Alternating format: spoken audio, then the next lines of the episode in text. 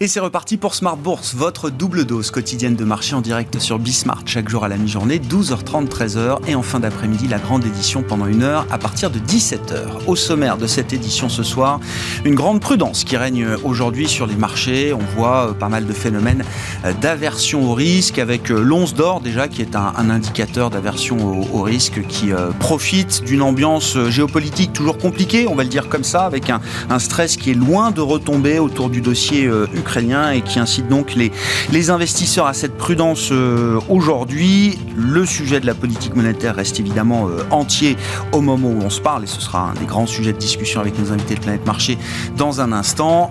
Les réunions critiques auront lieu au mois de mars, hein, que ce soit pour la Banque Centrale Européenne le 10 mars ou pour la Réserve Fédérale Américaine les 15 et 16 mars euh, prochains. Et puis euh, du côté des entreprises, pas mal de résultats publiés aujourd'hui au sein du CAC 40. Hein, c'est une semaine importante. On a 12 sociétés du CAC qui auront publié leurs résultats au terme de cette, euh, de cette semaine. La star du jour s'appelle Kering. Intéressant de noter le, le rebond de Kering après un plus bas à 600 euros pour le titre en début de semaine. Le titre rebondit donc fortement aujourd'hui mais Kering fait partie de ces valeurs à forte croissance et forte valorisation qui sont euh, délaissées par les investisseurs, pas depuis quelques semaines pour Kering, depuis plusieurs mois maintenant. Hein. La rupture chez Kering a été marquée en août 2021, il faut s'en souvenir, ça fait donc déjà plusieurs mois en arrière. À l'époque, le cours de Kering était à, près de 800 euros, mi-août 2021. On a eu une chute de plus de 20% du titre euh, au cœur de l'été euh, de l'été dernier et un titre Kering qui ne s'en est jamais encore remis malgré le rebond d'aujourd'hui qui vient euh, sanctionner de très bons résultats publiés ce matin par le groupe de luxe. Et puis dans le dernier quart d'heure de Smart Bourse ce soir, le quart d'heure thématique, nous nous intéresserons à euh, l'investissement climatique aligné sur les accords de Paris. Il y a des outils pour cela, des outils basés sur la science qui permettent aux gestionnaires de portefeuille, aux allocataires d'actifs d'être le plus alignés possible sur les trajectoires climatiques recommandées par le GIEC, à savoir 1,5 euh, dans l'idéal. Nous en parlerons avec Carmine Defranco, le directeur de la recherche d'Ociam, qui sera avec nous en plateau à partir de 17h45.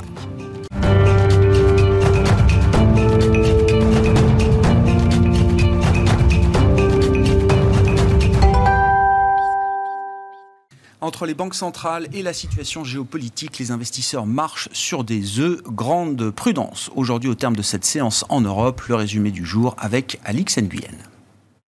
Difficile pour le CAC d'effacer le repli d'hier. À Wall Street, là aussi, le marché se montre sceptique. L'incertitude quant aux intentions russes à l'égard de l'Ukraine prenant le pas sur les publications d'entreprises. Si hier encore nous parlions d'accalmie, la tension est remontée d'un cran. Le secrétaire d'État américain Anthony Blinken devrait improviser une intervention à cet effet à l'occasion ce jour d'une réunion du Conseil de sécurité de l'ONU. Les États-Unis accusent en effet la Russie d'orchestrer prochaine entrée en guerre à la suite d'échanges de tirs d'artillerie entre forces ukrainiennes et séparatistes pro-russes dans l'est ukrainien. Par ricochet, l'appétit pour les actifs dit refuge revient en force. L'once d'or progresse de plus de 22 dollars. Les rendements du Bund allemand et de l'emprunt américain à 10 ans se détendent. A contrario, le baril de Brent recule de près de 2% alors qu'un accord entre Washington et Téhéran au sujet du nucléaire iranien serait imminent.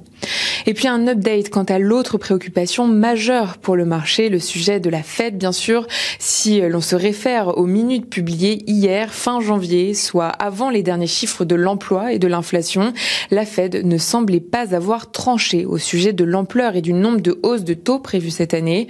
L'institution juge probable une remontée de ces taux à un rythme plus rapide que lors du précédent cycle euh, lancé euh, en 2015. La Fed a toutefois déclaré qu'elle prendrait ses décisions réunion après réunion en fonction de l'analyse des données macroéconomiques. Aux États-Unis, les inscriptions au chômage ont augmenté euh, de plus que prévu la semaine dernière à 24 000, tandis que les conditions d'activité dans la région de Philadelphie se sont dégradées en février. Sur le plan des valeurs à suivre, Kering bondit en 2021. Le groupe annonce d'excellentes performances avec des ventes à 17,6 milliards d'euros et un bénéfice net à 3,2 milliards d'euros. Il dépasse de ce fait ses résultats d'avant la pandémie. Carrefour grimpe, le groupe dépasse les attentes en 2021 et annonce un nouveau rachat d'actions de 750 millions d'euros pour l'exercice en cours. Et puis euh, Est aussi en nette hausse quelques jours après son concurrent Unibail Rodemco Westfield. Pour l'année, Clépierre a présenté des résultats encourageants. Le groupe qui possède une centaine de centres commerciaux en Europe, dont 35% en France, a enregistré l'an dernier dans ses complexes un trafic équivalent à 85% de celui de 2019. Le chiffre d'affaires des commerçants y atteint 95% de son niveau d'avant l'épidémie de Covid-19. Tendance, mon ami, chaque jour à 12h30 et 17h avec Alix Nguyen dans Smart Bourse sur Bismart.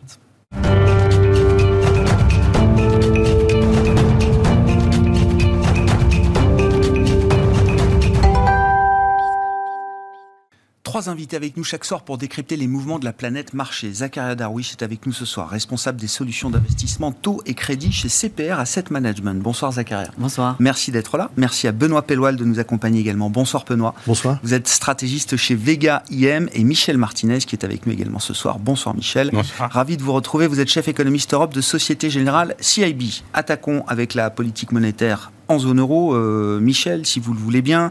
Euh, donc, depuis le 3 février dernier, la communication de la, Banque Centrale Européenne a, a, a bougé. Euh, on parle d'un pivot en termes de communication avec l'abandon de la stratégie de patience et de persistance qui perdurait depuis euh, longtemps. La BCE estime aujourd'hui que ces objectifs sont atteints ou en passe de l'être euh, prochainement et ouvre donc la voie à une euh, normalisation un peu plus rapide que ce qu'on pouvait euh, imaginer. Qu'est-ce qui a changé en un mois? Entre la réunion du mois de décembre et la réunion de, début février sur le plan des fondamentaux économiques en, zone euro hein, Qu'est-ce qui vient motiver ce revirement en termes de, communication? Et une fois la surprise passée, puisque je sais que ça a surpris quand même beaucoup de monde dans le marché, quels sont les enseignements qu'on en tire pour la suite? Mmh. Déjà, il faut commencer par dire que si on regarde les, déclarations écrites, il n'y a pas de changement pour l'instant dans, dans, la, politique monétaire. Euh, ce qui, le, le, la, en fait, la grande surprise pour tous les, euh, les ECB watchers, ceux qui surveillent la BCE, c'est le fait que quand euh, Christine Lagarde a été interrogée sur le, la possibilité de euh, remonter des taux cette année, elle elle a rien dit, elle n'a pas exclu, et donc alors que jusqu'à présent, la plupart des, des, des, membres de la BCE euh, indiquaient qu'il était extrêmement peu probable, voire improbable, que les, les taux remontent. Donc là, on, ouvre la porte à une remontée des, taux directeurs dès cette année. Et donc, euh, finalement, c'est la BCE qui rejoint un peu les anticipations de marché sur ce sujet. Qu'est-ce qui a changé? Euh, En fait, dans les chiffres, pas, pas, pas grand-chose finalement. Euh, on a peut-être des chiffres d'inflation un peu supérieurs à ce qui a été anticipé, mais on a, on a la confirmation que l'économie se tient bien, que le marché du travail se tient bien je pense que ce qui a, changé, c'est euh, peut-être la réalisation que cette trajectoire très, très prudente euh, de remonter, donc complètement attendre euh, 2023 et après 2023, s'il faut remonter ces taux directeurs de façon graduelle et pareil pour le quantitative easing, ça a amené à un calendrier euh, extrêmement lointain de, de remonter des taux d'intérêt à des niveaux positifs euh, en 2024. Et là, c'est probablement, compte tenu d'un potentiel changement de régime inflationniste et compte tenu du fait que ben, maintenant, euh, avec les risques inflationnistes, la transition climatique, les marchés du travail tendus, donc des hausses de salaire euh, potentielles, le, le, le, risque, c'est que euh, on, la BCE, euh, finalement, soit voit régulièrement des taux d'inflation à 2%. Et si c'est le cas, il faut normaliser ces taux directeurs. Mmh. Et normaliser ces taux directeurs, c'est pas moins 0,50%, c'est probablement des taux directeurs au-delà au de 0,5%. Après, on pourra débattre euh, entre 0,5% et 2%. Il y, a, il, y a, il y, a, des marges, mais au moins au-delà de 0,5%.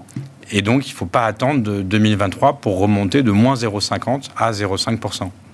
Oui, donc pour vous, l'idée, c'est pas juste de ramener le taux de dépôt à zéro. Non. C'est, oui, non, mais parce que dans les calls des ECB Watchers, beaucoup s'arrêtent à zéro en disant on prend acte du changement de communication, on met le taux de dépôt à zéro, et puis ensuite on verra. Vous, déjà, vous allez plus loin, Michel. Oui, oui. Alors, ben, oui, oui, oui, oui. il, y a, il, y a, il, y a, alors, le, le, marché, lui, il pense que le nouveau niveau, pas tout de suite, hein, 2023, 2024, ça va être euh, entre 0,50 et 0,75. Euh, nous, notre, vue, c'est que c'est probablement au-dessus de ça. Après, il y a un débat. Euh, le, alors, c'est un débat qui est un peu technique, qui est le, taux d'intérêt réel neutre, le R-star en anglais. Dans, il se trouve que. Il faut dire juste le taux. Moi, je le, le taux d'équilibre de l'économie. Voilà qui ne produit aucune friction dans, dans l'économie. Voilà, alors grosso modo, c'est... Euh, ni tension inflationniste, ni euh, tension Voilà, c'est voilà, voilà, exactement, vous l'avez bien résumé. Euh, on le découvre ex post, à peu près. Ça, c'est très difficile de, de, le calculer avant. Il y a beaucoup d'incertitudes. Par contre, ce qu'on sait, c'est que avant la grande crise financière, sous l'ère Trichet, il était à 1,7, 1,8 donc le taux d'intérêt réel, donc, donc taux nominaux était ça plus l'inflation. Donc à l'époque, il y avait une inflation de 2%, donc ça fait en moyenne un taux d'intérêt à 3 nominal de 3,75, donc euh, très loin du moins 0,50 qu'on est aujourd'hui.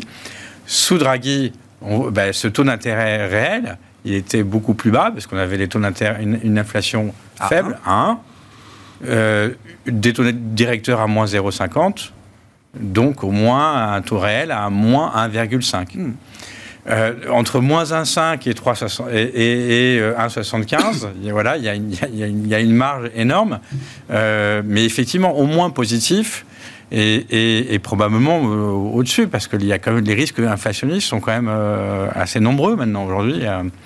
Et, on est en train de changer complètement d'air par rapport à la longue période entre la grande crise financière et 2019, où, période dans laquelle finalement on a une section de, crise, où les, les il y avait des excès de capacité dans l'économie, où les marchés du travail étaient jamais tendus, le taux de chômage était toujours plus élevé que tout ce qu'on pouvait imaginer comme taux de chômage structurel.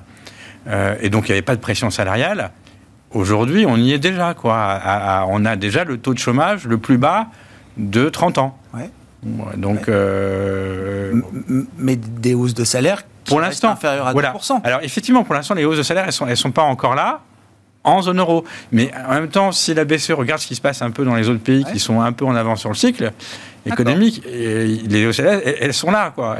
Et normalement, les modèles macroéconomiques de la BCE devraient lui dire si j'ai une inflation au-dessus de 2% à 3 ou à 4%, si j'ai un taux de chômage en dessous de tout ce qu'on n'a jamais connu depuis 30 ans, normalement, les, taux, les salaires vont accélérer. D'accord. Bon. Donc là, vous dites le revirement est fondé quand même.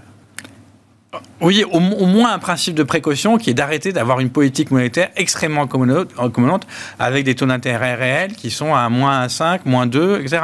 Et revenir à quelque chose qui est de l'ordre de la norme, la norme, on peut discuter, c'est de zéro à quelque chose, euh, mais au moins revenir à ça euh, le plus rapidement possible. Hmm. Bon, il faut revenir déjà à zéro. Euh, Benoît, est-ce que vous êtes d'accord avec cette idée?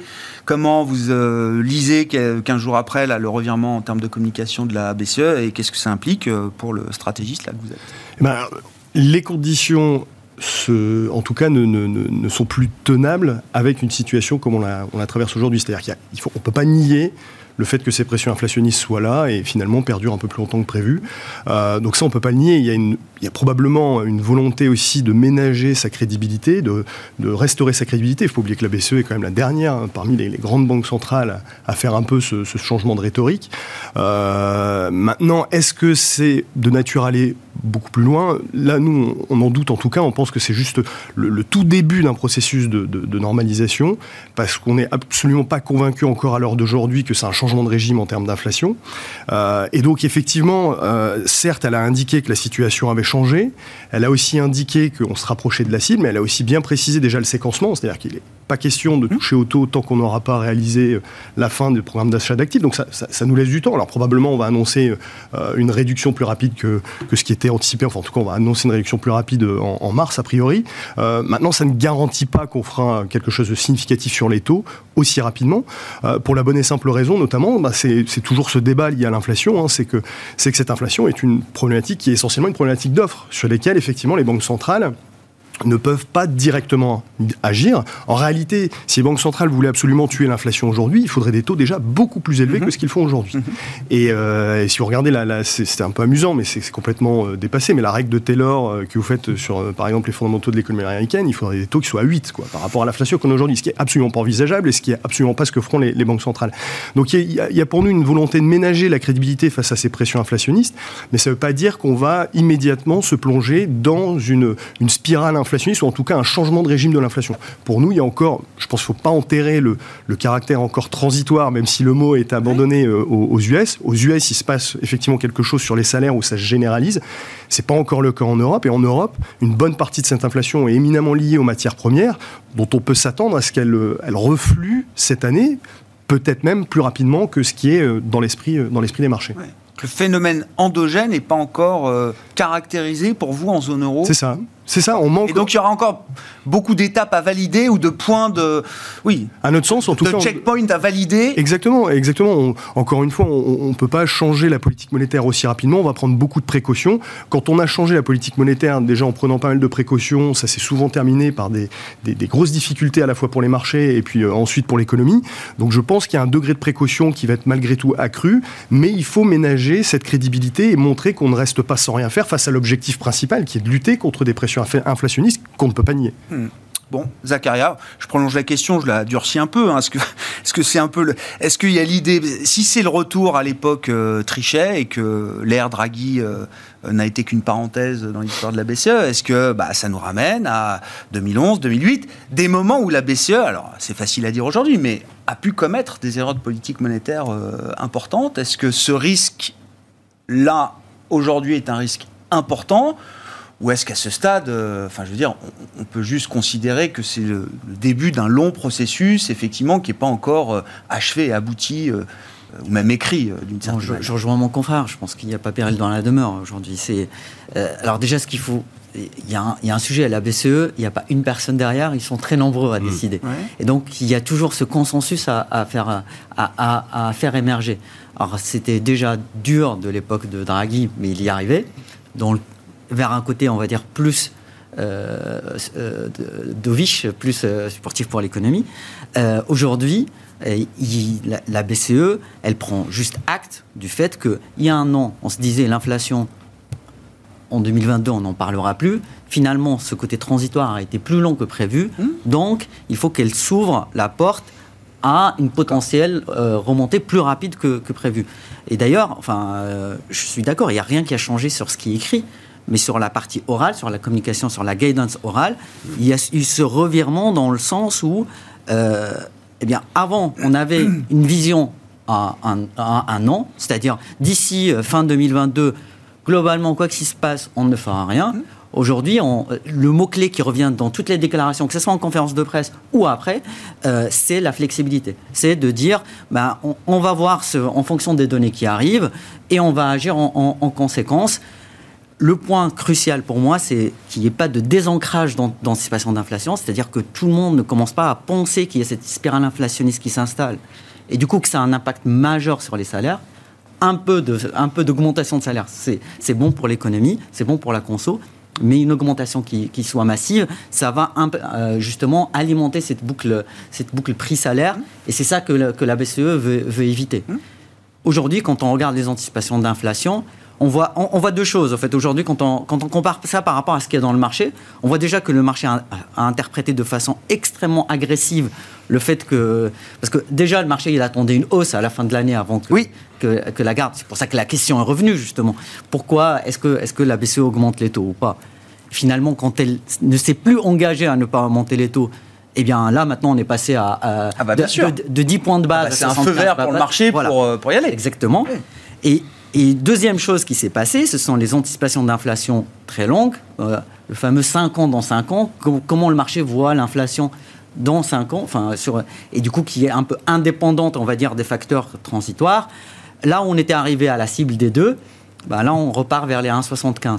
Donc il n'y a pas euh, le risque le risque est là quand même que la BCE si elle si elle fait vraiment c'est ne surprend une deuxième fois en faisant, en, enclenchant dès maintenant un cycle très agressif de hausse des taux. Il y a vraiment ce sujet de disons-le, de déflation, d'inflation, de, de, loin de l'objectif de, de l'inflation à long terme, qui pourrait revenir, euh, qui pourrait revenir comme sujet euh, en zone euro. Comment le, le, marché Alors, il y a les anticipations de marché dans les marchés euh, dérivés, futurs, options, etc. Et puis il y a le, marché aussi euh, un peu dur, hein, euh, le crédit, euh, les actions, bien sûr. Comment le marché, là, sur la partie crédit, que vous suivez de près, comment le marché s'est adapté à cette nouvelle communication? Est-ce qu'on reste dans quelque chose de connu? Ou est-ce qu'on a déjà des, signaux de fragilité. On, a, une inconnue majeure, c'est que la BCE, grosso modo, avec son programme d'achat d'actifs, elle achetait beaucoup. Elle achetait beaucoup de crédits, beaucoup de crédits. et, du coup, ça a ramené le marché des crédits, comme n'importe quel actif financier, c'est l'offre et la demande, et on a un prix d'équilibre par rapport à cette offre et demande. Donc là, si la BCE n'achète plus, c'est un acteur de moins qui achète, donc ça baisse la demande, donc le prix, euh, le prix va globalement on va baisser. Donc c'est cette réévaluation à laquelle on assiste sur le marché du crédit, et on, on le voit sur les le marché du crédit a subi la hausse des taux qu'on l'a vu de façon généralisée, mais aussi sur cet écartement de spread qui est vraiment lié à, à cette question de flux, c'est-à-dire qu'il y a moins d'acheteurs et qui, quelque part, se déconnecte des fondamentaux. Parce qu'aujourd'hui, en fait, le sujet, c'est qu'il n'y a pas de sujet de, de, de, Enfin, quand on regarde les résultats des entreprises, quand on regarde les bilans qui sont gonflés à bloc de cash, il n'y a pas de sujet de faillite. Les taux de défaut anticipés sur la zone euro sont proches de zéro sur le, sur le segment investment grade.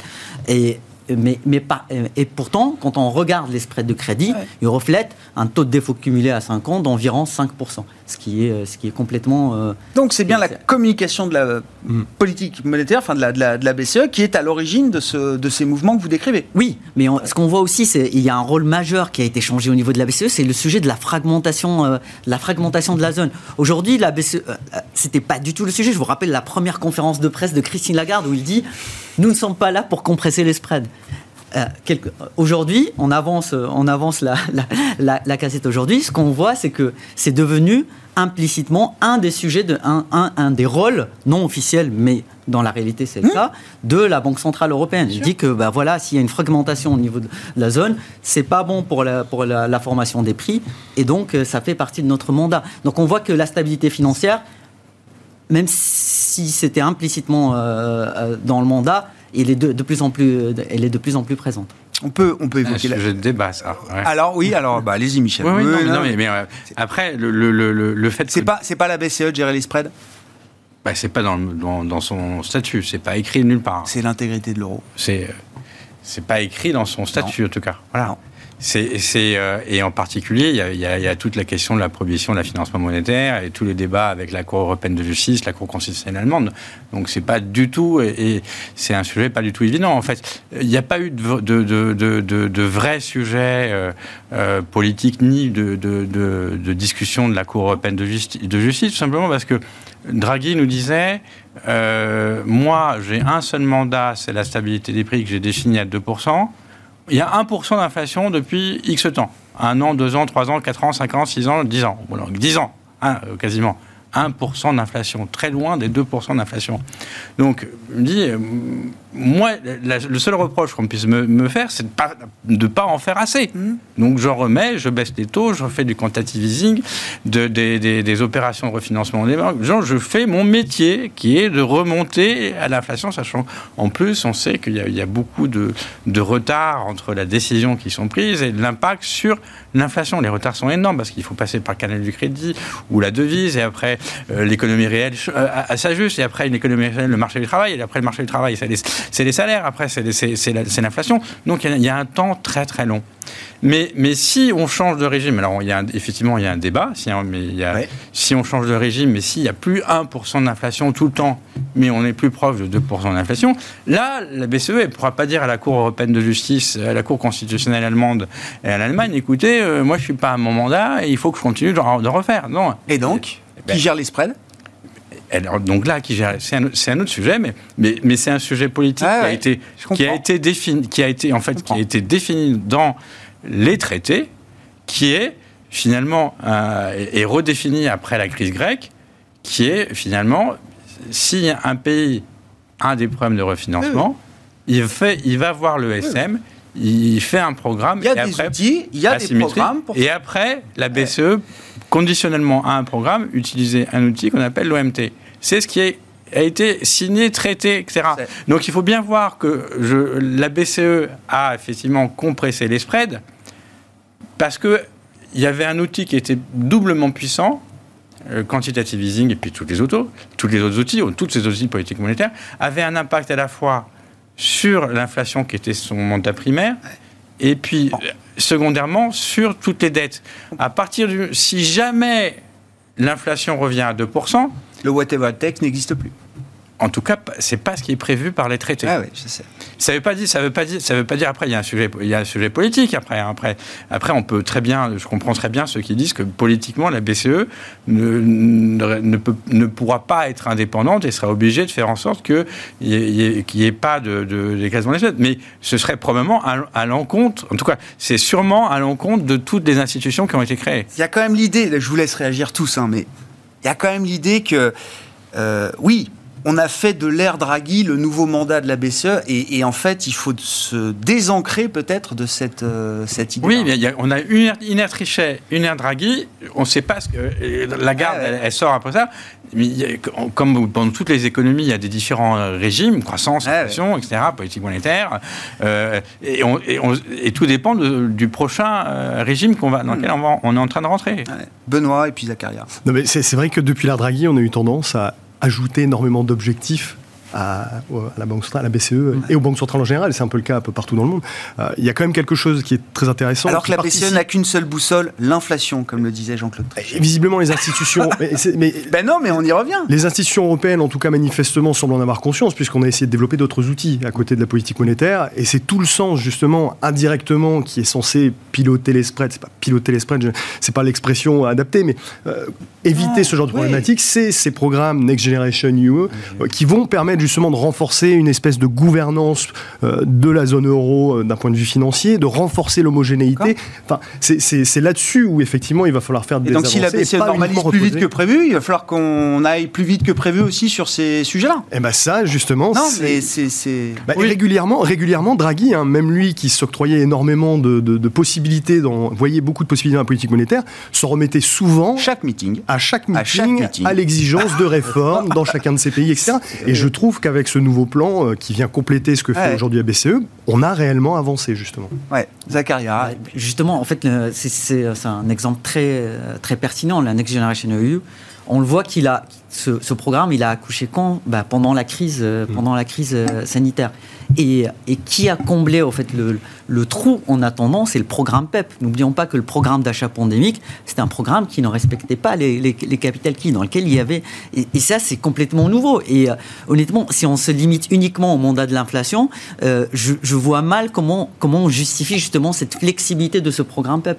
Et on voit qu'il y a débat aujourd'hui, deux débats. Bah, il est fini le PEP là. Hein. Oui, mais. Ah oui, mais bon, l'APP, est-ce que euh, est-ce que le réinvestissement de l'APP, est-ce qu'on va avoir... On va dévier un peu voilà, de répartition on, voit quelques déclarations complètement, on va dire, euh, complètement secondaires sur, sur le sujet. Il y a le sujet de l'OMT, sur lequel qui revient sur le devant de la scène pour dire, aujourd'hui, c'est très stigmatisant si, si, si, un pays va, va demander l'OMT, donc il faut revoir les conditions. Donc on cherche, au fait, d'autres moyens de le faire.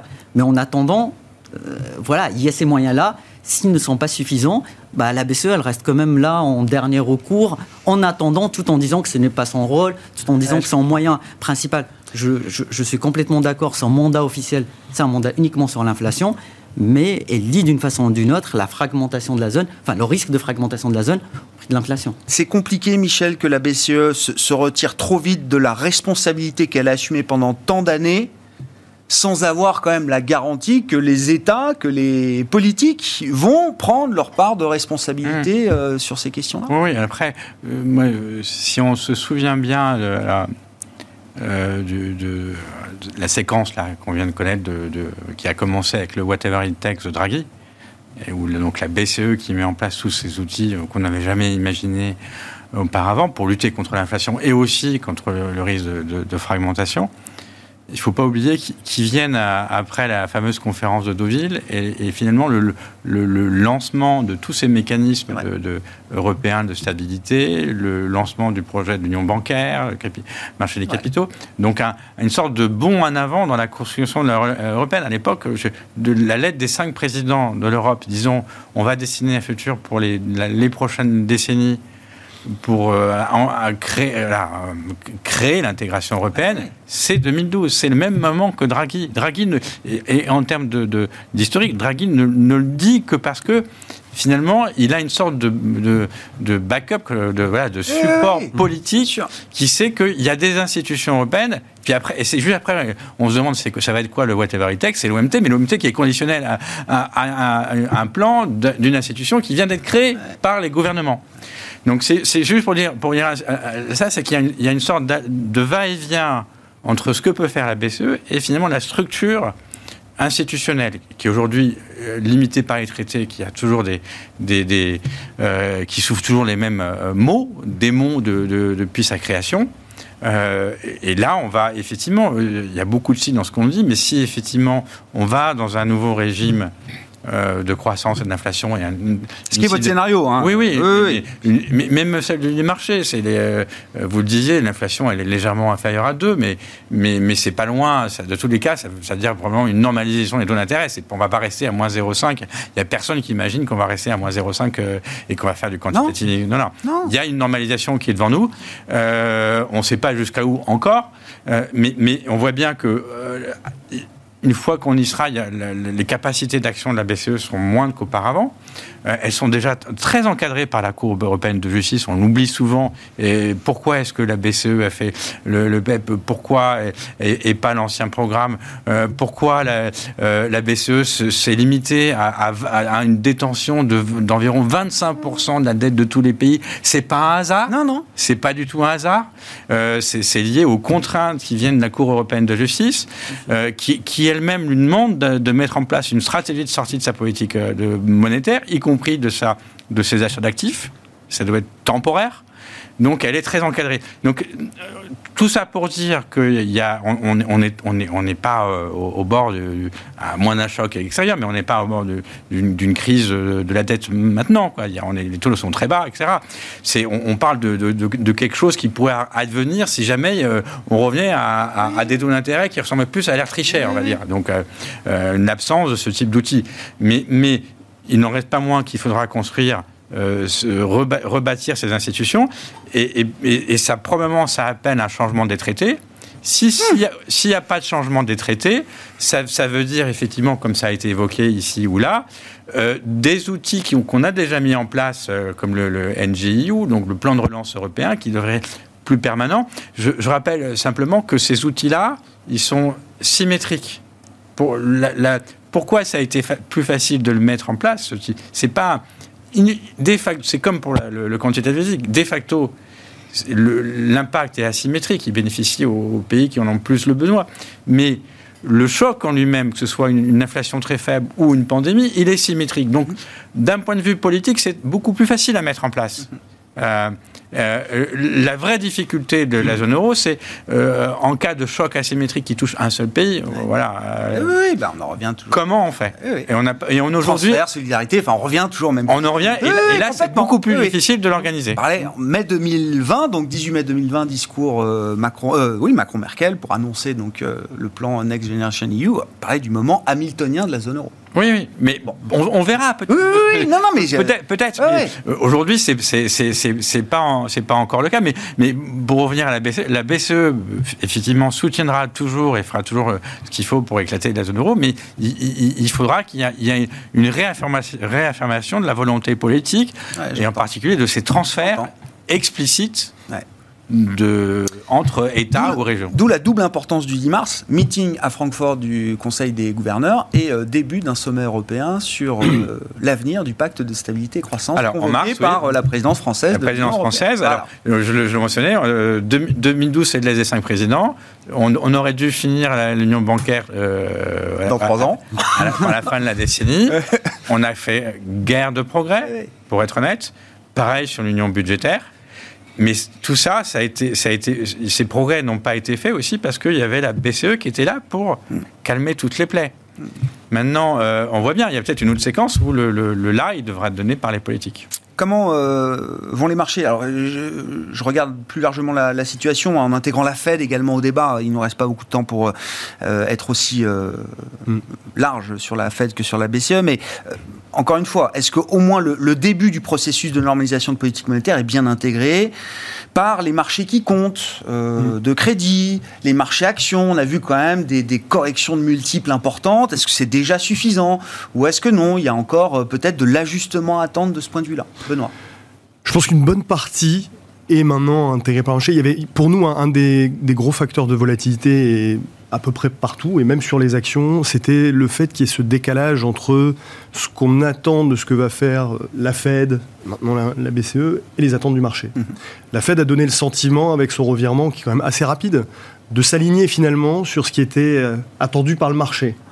Euh, là, on voit que ce qui vient de se passer avec les, les, les tout dernières les, les, minutes, on voit que c'est un peu l'inverse, c'est-à-dire que ça a été perçu comme euh, marginalement plus dovish, hein, et donc du coup, c'est les marchés qui se sont un peu, un peu tempérés et sont venus sur les, les anticipations de ce que va faire la Fed. Et ça, c'est plutôt rassurant parce que c'était justement ce décalage, c'était pour nous une vraie source de volatilité. On resserre un peu le chemin là. C'est ça, exactement. Donc ça montre que la visibilité est peut-être en train de s'améliorer. Alors je dis pas qu'elle est, elle est idéale, et nous, dans notre scénario, on, on s'est fixé comme, comme catalyseur de, de, de rester plutôt prudent jusqu'à ce que ce processus de resserrement monétaire aux États-Unis démarre véritablement. Et d'ailleurs, avec, avec l'époque Yellen, c'était un peu ce qui s'était passé. C'est-à-dire qu'on a eu une phase de volatilité. Euh, au moment où on allait lancer ce processus, une fois que le processus a été lancé, les marchés ont repris un trend plus linéaire, moins volatile, un peu plus normal. Et même ce qui nous fait, euh, ce qui préoccupe beaucoup les investisseurs, notamment sur les actions, c'est ces grosses rotations sectorielles qu'on a depuis le début de l'année, qui sont extrêmement violentes. Euh, bah, même chose, à l'époque Yellen, c'est à partir de ce moment où on a lancé enfin ce processus. Mmh qu'on a eu de nouveau euh, bah, une rotation. En tout cas, je pense que euh, ce qu'on vit depuis le début de l'année n'est pas le reflet de ce qui va se passer dans l'intégralité de l'année. Voilà, très clairement. On va extrapoler le mois de janvier non, sur euh, l'ensemble de, de si, si, on regarde notamment les, les, les, corrélations, notamment chez les marchés equity avec les marchés de taux, il y a un régime qui est absolument pas tenable. C'est-à-dire que vous avez tout simplement deux secteurs qui profitent de la hausse des taux longs, c'est le pétrole et encore marginalement les financières. Ça, c'est un régime qui est absolument pas tenable en réalité. Donc à un moment, ça, se, ça, ça va se normaliser. C'est une phase de volatilité qui est assez, euh, qui est assez classique. Et puis ensuite, on va passer bah, dans, en fait, le vrai sujet, dans le débat est-ce qu'on va finalement aboutir à une erreur de politique monétaire ou pas En réalité, on a beaucoup parlé du risque d'erreur de politique monétaire l'année dernière euh, et l'année d'avant. Pas du tout. Je pense qu'on y entre seulement et c'est dans les deux ans où on va discuter de ça. Est-ce qu'on ne resserre pas trop par rapport à une croissance qui finalement va freiner? Et aux États-Unis, elle va freiner quand même assez significativement. On, c est, c est... Et resserrer trop aux États-Unis, ce serait à partir de combien de hausses de taux pour vous euh, aujourd'hui, euh, Benoît? Bah, enfin, Ce qui reste très... encore assez hypothétique. Qu'est-ce qui vous paraît être quasi acquis, garanti? Qu'est-ce qui vous paraît peut-être encore discutable, débattable, avec une clause de revoyure peut-être en juin, juillet également pour le processus de normalisation de la Fed? Bah, Ça semble très difficile à, dire, puisque, encore une fois, dans ces phénomènes d'inflation auxquels on est confronté, il y a toute une partie qui doit s'atténuer. Nous, on reste sur un scénario où ça va se calmer en partie cette année, mais qui est extrêmement difficilement mesurable. Nous, en fait, ce, ce dont on est convaincu, c'est qu'en réalité, c'est tout simplement le freinage du cycle qui va tempérer ces problématiques d'inflation. C'est pas l'action de la Fed. La Fed, en réalité, va pas se montrer restrictive, elle va, rester, elle va être tout simplement un peu moins incommodante. On va avoir des taux réels qui vont rester négatifs même s'ils s'ajustent. Euh, donc pour nous, c'est pas ce sujet-là. Encore une fois, si la Fed voulait vraiment tuer l'inflation, vu le niveau actuel, elle doit tuer la croissance immédiatement, avoir des taux extrêmement élevés. C'est pas du tout son rôle, c'est pas du tout ce qu'elle va faire. Donc nous, on est assez convaincus qu'au final, une bonne partie de ce resserrement peut se passer sans trop de soucis pour les marchés parce que l'économie est quand même finalement assez solide, qu'on est dans le scénario d'un ralentissement de l'économie mais sur des niveaux très élevés et d'un retour à la normale, pas du tout dans l'anticipation immédiate d'une récession. Hein. Sinon, d'ailleurs, les marchés actions, ne seraient pas en correction pour la tech de 10%. On serait à moins 30 en réalité depuis le début de l'année. Enfin, c'est, c'est, c'est pas oui, du tout et la puis on verrait pas les composantes les plus cycliques du marché action être les plus porteuses. Comme Exactement. Oui, donc, oui. En revanche, ce qu'on pense, et justement ce décalage sur la fin de, de, de, du scénario des dot plots de la Fed, on pense que la Fed aura du mal à aller jusqu'au bout de ce qu'elle compte faire dans, le, le dans, dans ses projections. Qu'à un moment, elle sera rattrapée par le cycle qui freine et que justement, on évitera les resserrements excessifs qu'on avait pu. Euh, et là, on retrouvera réaliser. une Fed précautionneuse, prudente. Je pense, effectivement. Sur les, aspects de marché, euh, comment le marché est préparé là selon vous, y compris alors normalisation de la Fed hein, qui semble déjà acquise au moins pour le, mois de mars. Oui, oui. Euh, la carrière. Ben, là, on est, on est, on est plus, plus avancé dans la phase de normalisation que, que la, BCE. Donc sur la Fed, on, y est. En fait, on s'attend à ces, à ces hausses-là même si elle prend le, taux, le côté le plus dovish et qu'elle ne hausse même pas les taux en mars, mais qu'elle elle a amorcé le système. Donc, mm. euh, donc oui, on va avoir des hausses à, enfin, modulo, modulo une catastrophe, euh, une guerre par exemple. Ah. euh, y a pas, enfin, on a, on a amorcé, enfin, le cycle de hausse des taux aux US euh, va, va être amorcé. C'est totalement justifié, c'est en partie absorbé par le marché. Euh, on sait que toutes ces phases de transition, comme c'était souligné, les phases de transition sont plus volatiles sur l'ensemble des classes d'actifs parce qu'on ne se rend pas compte justement de l'amplitude, mm. de la vitesse euh, de mise en place de cette normalisation-là. Mais on voit sur les marchés de taux, sur le marché du crédit, que en fait, une bonne partie de cette normalisation est déjà prise en compte. Là, la, la surprise qui peut venir sur le marché, c'est vraiment une fête plus dovish parce que, au fait, euh, le pricing de marché est allé loin. Même 50 points de base en mars, ça serait pas, euh, serait plus un choc de marché en fait. 50 points de base en mars. Euh, bah, maintenant, en fait, après les minutes d'hier, on mm. commence à se dire, bah, finalement, c'était, c'était peut-être un, poil trop, trop agressif. C'est bien, ça met une limite quelque part alors. Tout à fait, tout à fait. on est bien d'accord, tout à fait. Mais quand on quand on écoute les différents les différents gouverneurs locaux, on est plutôt sur une hausse graduelle, donc de 25 points de base sur sur sur plusieurs meetings dans l'année ça semble plus euh, absorbable par le marché, créer moins de volatilité. Effectivement, euh, ce qu'on voit aussi, c'est que la, volatilité implicite, donc le coût de pour se couvrir contre les risques de taux à court terme, elle est au plus haut, euh, est au plus haut depuis, depuis, la, crise, depuis la crise sanitaire. Donc il, y a, il y a vraiment cette incertitude à court terme, même si à moyen terme, le, chemin, il est quelque part tracé. le, marché a conscience des enjeux, on va dire ça comme ça. Michel, vous aviez un point à, oui, oui, Oui, c'était juste sur l'argument que trop d'inflation, c'est déflationniste. Ou ça, fait, Alors, ça, ça tue la demande, quoi. Ça tue la demande. Euh, euh, euh, ça c'est vrai que c'est une ponction sur le pouvoir d'achat, mais, mais après, le, je dirais que dans la, situation actuelle, surtout si le pic d'inflation est transitoire, l'argument, je trouve qu'il porte beaucoup moins, en tout cas nous d'après nos calculs, il, il, va peu empiéter sur la croissance du pouvoir d'achat. Euh, moi, je, parce qu'il y a déjà il y a la progression, surtout aux États-Unis, il y a des salaires, il y a les créations d'emplois. Donc au total, qu'on fait les deux, même si c'est négatif, c'est pas forcément négatif. Le, la, donc, le revenu divisé par, par l'inflation. Et puis, mais surtout, surtout, il y a beaucoup d'excès d'épargne accumulée. On parle de 11 points de PIB aux États-Unis. 11 points de PIB, mais c'est des sommes euh, hallucinantes. Moi, je le dis toujours, ça, ça, fait 5 à 6 ans d'année. mais on sait que la distribution, encore une fois, est, très différente d'une classe euh, à une population à l'autre. Ça, ça, on ne on, sait pas bien, justement. Et que sur les plus faibles revenus, moi, j'entends quand même qu'une partie de cette épargne a, été déjà consommée, en partie, euh, dans l'économie réelle. Aujourd'hui, pour les plus hauts patrimoines, c'est de l'argent qui est bloqué placé c'est fini. il cet argument, pas euh, cet argument, il n'est pas établi du tout. Alors je, ah il n'est pas établi du tout, parce qu'en fait, euh, alors effectivement, il est, il est, très vraisemblable pour les, classes moyennes les plus inférieures, les deux, trois premiers déciles, les gars, parce que c'est, ce sont des, des, des, ménages qui n'ont pas pu épargner, d'accord. Mais que ce soit concentré sur les c'est, c'est, un argument qui, à mon avis, est peu probable. On verra après. Mais pour, pour une raison simple, c'est qu'on on, sait, là, on peut l'observer, c'est que vous avez à peu près 60% de l'épargne.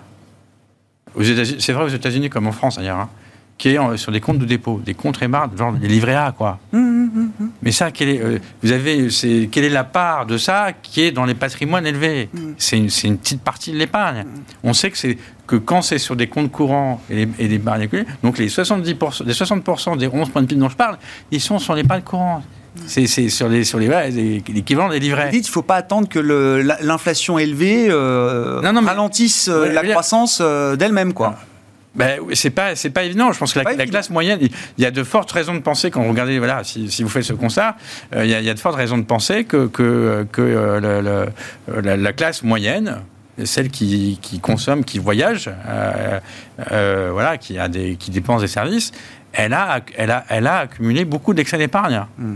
mais qui représente tellement d'excès d'épargne que ça représente plusieurs années de croissance on parle de quand même 5 années de croissance. Quoi. Donc c'est avant que ça choque une, année, que ça nous amène en récession, on voilà, vous, vous imaginez la, taille des chocs d'inflationnistes qu'il faut c'est des ordres de grandeur.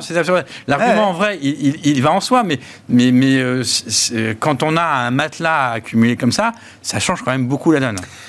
Restons sur l'idée qu'on a un réservoir de 50 consommations euh, aujourd'hui sur les comptes courants aux États-Unis et en Europe. Merci beaucoup, euh, messieurs. Merci d'avoir participé à la discussion de ce soir, au débat de ce soir. On voit effectivement que toutes les, vues ne convergent pas forcément sur cette question de l'inflation et des politiques monétaires. Michel Martinez, chef économiste Europe de Société Générale CIB, était avec nous. Benoît Pelloual, stratégiste de Vega IM et Zakaria Darwish, responsable des solutions d'investissement taux et crédit de CPR Asset Management.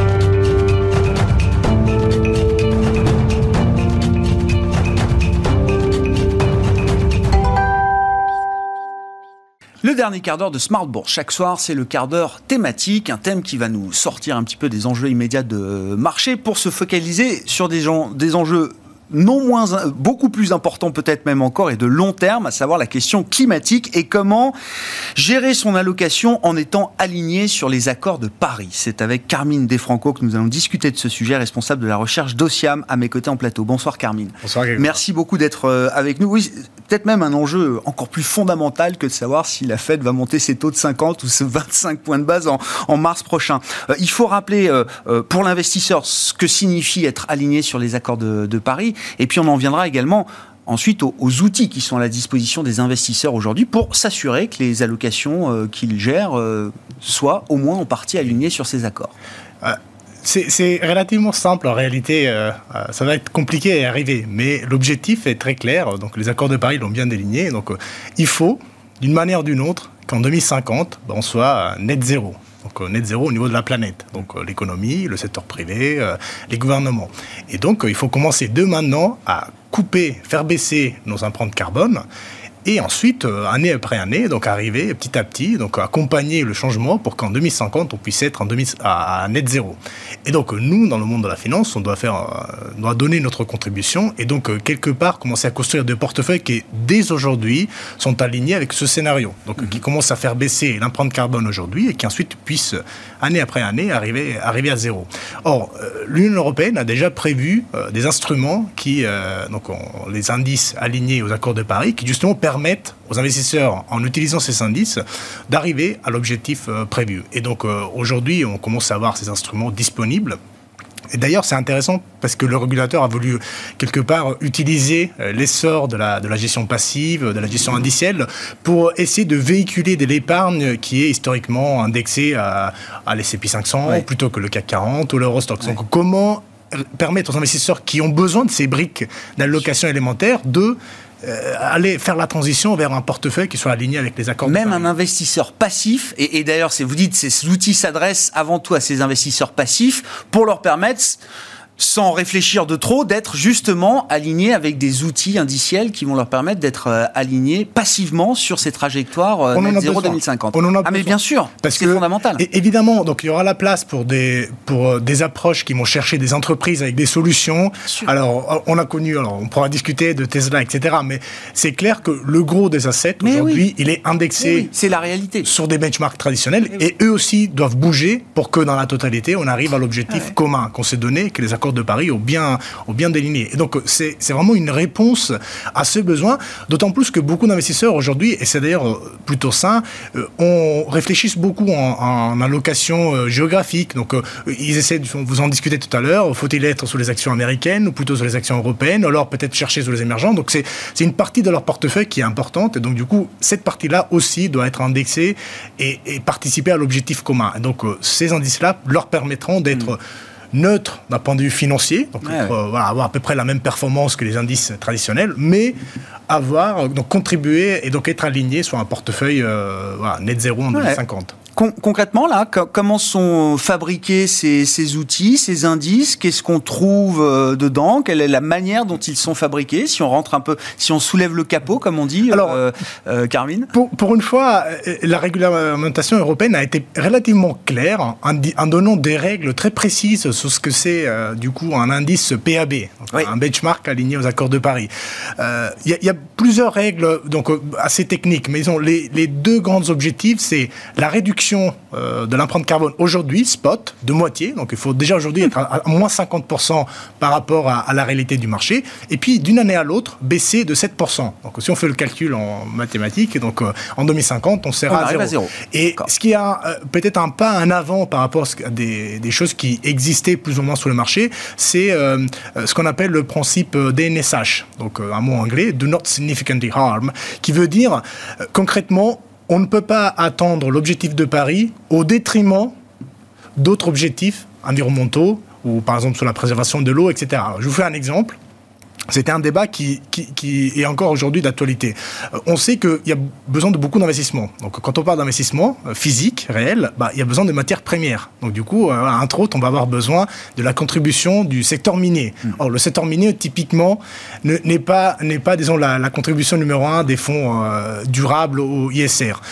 parce que, voilà, justement, on se pose des questions. Donc, aujourd'hui, on peut commencer à réfléchir en disant, on a besoin de ces matières premières pour la transition climatique. Mais il ne faut pas que, avec l'excuse de dire euh, j'ai produit des matières premières nécessaires au départ l'éolienne, et ben du coup euh, on, détruit l'écosystème local ou alors on fait de la pollution de l'eau. Donc ce principe-là de précaution, atteindre l'objectif de Paris, tout en n'empêchant pas les autres objectifs climatiques et environnementaux de l'Union européenne. Donc ça c'est un principe nouveau qui va au-delà de la simple baisse de l'empreinte carbone. Qu'on peut, qu'on peut percevoir comme une forme d'injonction contradictoire euh, d'une certaine manière, Carmine. Alors quand on a réfléchi à la question, comment on arrive à réconcilier Parce que l'exemple des métaux est euh, fondamental pour la suite, je pense. C'est aussi une réponse du régulateur et, de l'Union européenne, puisque malheureusement, ce qu'on a remarqué ces dernières années, c'est que les approches bas carbone se sont concentrées euh, souvent sur des entreprises qui, ben sous le climat, n'avaient pas mais beaucoup oui, services ou autres. Exactement. Qui ne sont pas les plus grosses émettrices. Et donc, on, veut, on, veut, on veut quelque part aller vers plus de secteurs qui sont impliqués dans, dans, et donc ils peuvent amener des solutions, mais, on ne peut pas faire ça au détriment d'autres objectifs. Et donc, du coup, il faudra, il faudra faire très attention. Il y aura de la place pour le secteur de l'énergie, il y aura de la place pour les secteurs de, des, des utilities. Donc, on a entendu beaucoup parler avec euh, le gaz, le nucléaire, etc.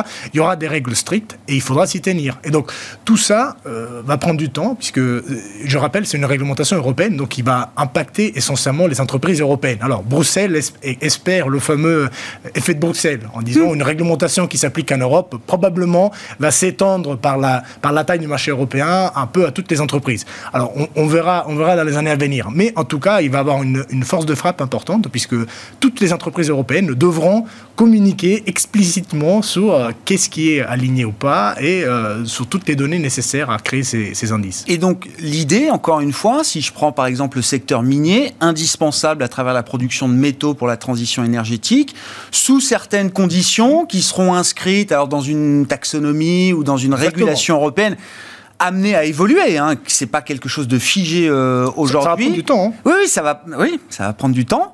Euh, ces entreprises-là pourront à un moment rentrer dans des indices alignés sur les accords de Paris. Exactement. Donc, par exemple, on va mesurer leur empreinte carbone et on va dire c'est intéressant puisque, par exemple, ils ont investi dans des nouveaux euh, euh, process industriels ou alors ils ont des, euh, des capacités de pouvoir gérer mieux leur stock, etc.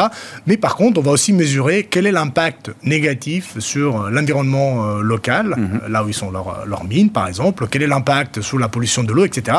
Et dans des critères stricts et bien transparents, l'entreprise pourra faire en sorte d'être euh, qualifié quelque oui, c'est ça, exactement. Et donc attirer des capitaux, et, là on parle de, de, plusieurs milliards de dollars qui sont investis sur ces indices, donc attirer des capitaux qui sinon n'auraient jamais été déployés sur ce type d'entreprise, puisque comme je le disais tout à l'heure, normalement ces entreprises-là ne font pas forcément partie des, stratégies, disons, ah ISR classiques. Et donc, du point de vue de ces entreprises, c'est une forte incitation à justement travailler euh, sur les conditions qui leur permettront d'être financés par ces capitaux responsables, si je dis les choses simplement. L'Union européenne a été très claire. Soyez responsables, soyez transparents. Euh, et les capitaux viendront à vous. Et, les capitaux viendront, et ce sera souvent des capitaux de long terme. Il faut savoir que euh, en Europe, surtout, tout ce qui est investi sur la gestion passive, disons market cap, ce sont des, stratégies plutôt qui font partie du, corps du portefeuille. Donc, on ne va pas bouger d'un trimestre à l'autre. stratégique. Exactement. Donc, on a, on a tous envie les entreprises ont toute envie de faire partie de ces indices puisqu'ils pourront se, financer à, des taux relativement, faibles et même d'un point de vue, d'image, de brand, pouvoir dire que mon entreprise, même dans un secteur compliqué, fait partie d'un indice euh, PAB, bah, ça sera certainement un élément à mettre en avant auprès, auprès des actionnaires. Ce, tampon euh, PAB, là, comme vous dites, euh, Carmine, du point de vue, euh, j'allais dire, commercial, industriel, pour la, gestion d'actifs, c'est, ça vaudra. c'est un super label, c'est plus que le label ISR, c'est ou le label belge ou les autres? Enfin, c'est, ça aura la vocation à être quelque chose de, de, cette nature-là? Ce qui manquait aujourd'hui, c'était effectivement un label européen. Euh, voilà, chaque pays a un peu ses règles. Euh, évidemment, chaque pays défend un peu ce qui lui est plus proche d'un point de vue culturel. On a besoin d'un label européen. Je ne sais pas si ça sera le PAB. En tout cas, aujourd'hui, c'est ce qu'on a de plus abouti. Mais ça réunit tout le monde. Et ça réunit tout le monde. Et de toute façon, on n'aura pas le choix. Donc ça, ça va être la référence. Euh, il n'est pas exclu qu'à terme, disons dans 10, 15, 20 ans, on ne parlera plus des indices traditionnels, le Dow Jones, le S&P 500, etc. Mais euh, voilà, la référence par défaut, ça sera un benchmark PAB. Ce qui voudra dire que euh, toutes les entreprises devront vraiment faire attention à ne pas être exclues. Et donc ça, c'est l'idée quelque part de déployer du capital de long terme sur les entreprises qui justement feront les efforts nécessaires. Merci beaucoup. Non, mais déjà très important d'avoir ces, thermomètres euh, importants hein, que sont les, outils euh, indiciels. Carmine Desfranco qui était euh, avec nous en plateau pour évoquer cette question de l'investisseur aligné sur les accords de Paris, une nécessité évidemment pour la suite. Carmine Defranco, le responsable de la recherche d'Ociam, qui était l'invité du quart d'heure thématique de Smart Bourse ce soir.